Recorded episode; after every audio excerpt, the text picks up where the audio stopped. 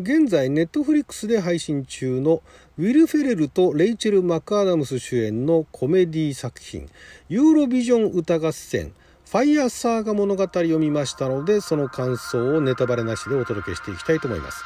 あなたの12分をちょっと拝借。こんにちは。ラジオ神の神ふみかつです。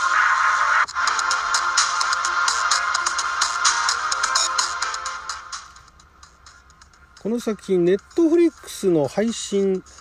だけのようでアメリカで公開されてるのかな、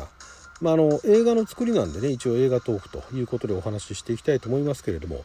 これ前あのこの作品見たいと。レイチェル・マクアダムス作品出演作品は私の中では当たりが多いんですが前回そのレイチェル・マクアダムスがあのコメディにね出ていた作品があってそれが面白かったもんでやっぱり外れないなと。いうことででその後この作品を知りましてですね。で見てみたんですけれども、えー、海外の批評家、まあ、特にアメリカの批評家からはかなりボロカスに叩かれてるんですが全体的なその批評家とかあとはまああの見た人たちの間ではまあまあ半々と賛否両論というかそうですねで問題はその批評家たちがあの口を揃えて、えー、文句を言ってるのは長いと2時間3分ある作品なんですね。でこの内容で2時間やるのは長すぎるっていうのが結構なんか言われてることなんですが私自身はまあ、レイチェル・マクアダムス作品、ね、レイチェル・マクアダムス作品というか、レイチェル・マクアダムスが出演して主演級を演じている作品に外れなしと、え、言っておりますけれども、この作品もね、私はね、すごい楽しく見ることができました。確かにあの、ウィル・フェレルの今まで出演されてきた、で、ウィル・フェレルが今回脚本また担当してますし、制作も担当してますけれども、脚本ですとか制作まで担当してる作品っていうのは、結構バカバカしい、えー、とんがったというか、あかなり無茶なね 強引なあのギャグギャグっていうか、まあ、コント仕立てのね、えー、シーンが多い作品が多かったんですがこの作品はね、まあ、そういうシーンもあるんですけれどもその今までウィル・フェレルが出演してきた作品のね中ではかなり控えめな方かなという気はしましたがやっぱりね、これ歌物なんですよね。ミュージカルではないんだけれども、ユーロビジョン歌合戦って実際の本当に1956年からずっと続いてる世界一長いあの、えー、歌合戦番組と言われているユーロビジョンソングコンテストですね。それを題材に、ちゃんとそのユーロビジョンの体でやっておりまして、だから何にもあの、なんていうんですか、えっと、ユーロ、ユーロビジュアルだとか、ユーロ TV だとか、そういうふうに名前変えないで、ちゃんとそのユーロビジョンソングコンテストの、その体でやってんですよね。あの、ウィル・フェレルってあの、この前も、この前というか、だいぶ前のあの、出てたあの、タラデガオーバルナイト、あ、違う違う、タラデガナイトオーバルの狼かな。あれもそう思いましたけど、あれはナスカーですよね。実際にあるカーレースを題材にして、えー、作品を作った。あれ本当にね、私好きなんですけど、もうバカしか出てこないっていうすごい作品なんですが、このユーロビジョン歌合戦も、ちゃんとユーロビジョンを なんか題材にして、これがね、まあ、まずそこら辺をちゃんと正々堂々とね、真正面からやっていくっていうのも好きな、好きですし、あとね、舞台がアイスラ、舞台っていうか、その出演者、メインのキャラクターたちはアイスランド出身っていう、アイスランドの漁村が、あの、まあ、えー、その主人公2人の生まれ育った場所っていうところで結構出てくるんですね。そこもね、そのアイスランドの見せ方もね、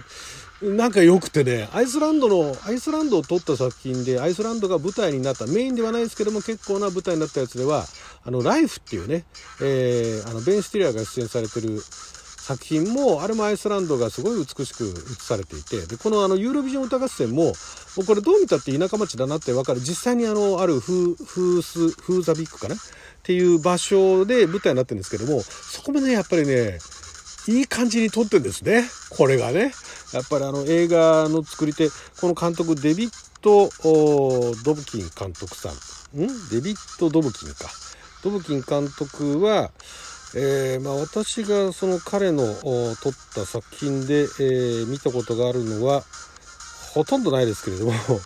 最近だと、最近だとジャッジ裁かれる恥だとか結構真面目なね、あとジャックと天空の巨人か。大体、あれは原案制作か。あと、ウェディングクラッシャーズですよね、有名なのは。この監督で。えー、日本でも有名な作品はあウェディングクラッシャーズあたりが有名だとは思うんですけどもこのねユーロビジョン歌合戦で、まあ、その批評家の人たちがね、えー、まあ長いと、ね、この中身でこの長さは必要あるのかっていう気持ちも分からなくはないんですよ。で分からなくはないし確かにそのギャグも、まあ、滑ってるとまでは言わないけれどもこの長さの作品でそうギャグポンポン入れられないだろうみたいなねいうのもすごいわかるんですけどもお話としてはすごいシンプルでで展開もベタといえばベタなんですがすごい良かったですね。でまたそのキャラクターを演じてる人たちだとかあの出演してる実際のあの歌をねあの本当に歌ってる人たちだとかそういったところも含めて、まあ、よくこのユーロビジョンというその実際にあるソングコンテストをね題材にしてここまで作ったなと いうのが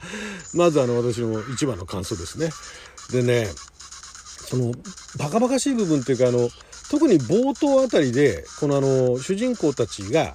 もともとその幼なじみなんだけれどもその大人になっても夢を捨てきれずにそのバンド活動を続けてる。バンドっつってもメインのそのウィル・フェレルとレイチェル・マクアダムスプラスなんかあのドラムを叩く少年とあとまあ脇を固めるあれもだから毎回ゲストっていう体なのかな。メインメインのあの構成員ではないそのバンドのね構成員ではないんだけれどもそのアイスランドでよくあの演奏する時はそのメンバーでみたいな感じなんですけども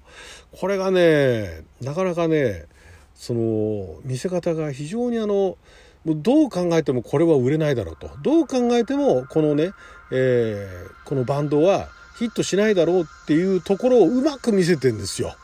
だだからといって歌が下手ってわけじゃないですね。そこもね、そのだからね、そのさじ加減ってすごい作りとしては難しいと思うんですね。歌として、例えば音痴だとかなんかにしちゃうと、まずお話としてユーロビジョンコンテストに行くっていうことが、なんかどう考えてももうありえないだろうというところで説得力に欠けるし、えかといってめちゃくちゃ歌をうまいっていうところを最初から見せてしまうと、それもなんかあの、ね、えー、なんでじゃあ、その、なかなかアイスランドで売れないのかっていうところの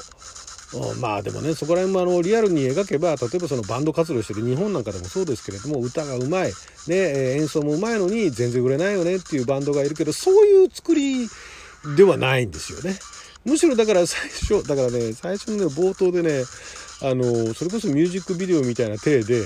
えー、やってるシーンがあるんですけどもあれね歌はすごい綺麗だし聴き方によってはかっこよく聞こえるんだけども映像の撮り方とそれを歌っている演技をしている俳優さんたちが絶妙なね演技をしているおかげでね笑えるんですよね。こんなになんか歌としてはメロディーもいい歌だし歌声もいい歌声なんだけども笑えるっていうねそこがまずすごいなと。であとね冒頭結構そのアイスランドが舞台でアイスランドはアイスランド語っていうのがあるんですが結構ねあの最初のうちはアイスランド語で応酬しているところから、まあ、よくあるのがその昔からあるんですけど海外のまあ、だから50年代60年代ぐらいになっちゃうとその海外が舞台の海外の人たちがそのアメリカ以外のね英語圏以外の、えー、国が国の人たちが舞台になっている作品でも最初から英語を話すようにさせていたのが途中からえー、大体いつぐらいから？90年代80年代から90年代あたりになると最初はその国の言葉で喋ってるんだけどなんかうまいことをあのふとしたきっかけで英語にすり替わってるみたいなねいうような作り方をしてたんですが、えー、最近はちゃんとその国の人はその国この国の言葉で話させてもう終始ね。でそれでその英語の字幕とかつけたりとかただあのアメリカ特にアメリカの方の観客って字幕を嫌うらしいんですね。だからまあしばらくはそういうあの途中で英語にすり替えるっていうことをやってきたんですが最近はね最後までその現地の言葉を喋らせるっていうのが多かった中で久しぶりにねうまいことあのスイッチングした英語にスイッチングするっていうのを見ましたね。でそこからまたあの懐かしいねあのメロディーなんかも聴けたりだとかあとそうかアイスランドって言ったらビョークがいたなとかねなんか思い出したりしながら結局ね、私にとってはね、この2時間という時間は決して長くなかったですね。最後まで飽きることなく見ることができたと。でね、落とし方もね、すごい私の好きな落とし方で、これもね、絶妙で、まあそこら辺はあの詳しくはあのネタバレのね、感想会でお話ししようと思うんですけれども、やっぱりね、レイチェル・マクアダムスは13として大好きなんですが、あのコメディエンヌとしてのレイチェル・マクアダムスってやっぱりいいなと。であの真面目な役演じてたのも結構好きですしまあ、あの普通の人の役を演じてた時も好きなんですけどもこのコメディのねレイチェル・マクアダムスがねまたねこのね悪意はないし、まあ、実際現地に行けばそういうそれっぽいのかもしれないですけどアイスランド語なまりで英語を話させるんですよ。みんな英語になってからね。でそれをねピアース・ブロスナンもやるんですね。ピアース・ブロスナンがあのウィル・フェレルのお父さん役なんですね。もう結構いい年ですからね。ピアース・ブロスナンといえば、えー、世界的に有名になったのが、えー、探偵レミントン・スティールよりもあれですよね007ですよね。007何代目かな？えー、3代目？違うない5代目か。5代目のシャシャラコムじゃないや。007のねジェームズ・ボンドをやっていたピアス・ブロスナン。でもピアス・ブロスナン結構コメディとかも出てるんですよ。私もあの彼が出演しているコメディ作品翻訳したことありますけれどもなかなかやっぱり、いいんですよね。ただかっこいい。ただイケメンなだけじゃないと。ちゃんと演技もできるぞと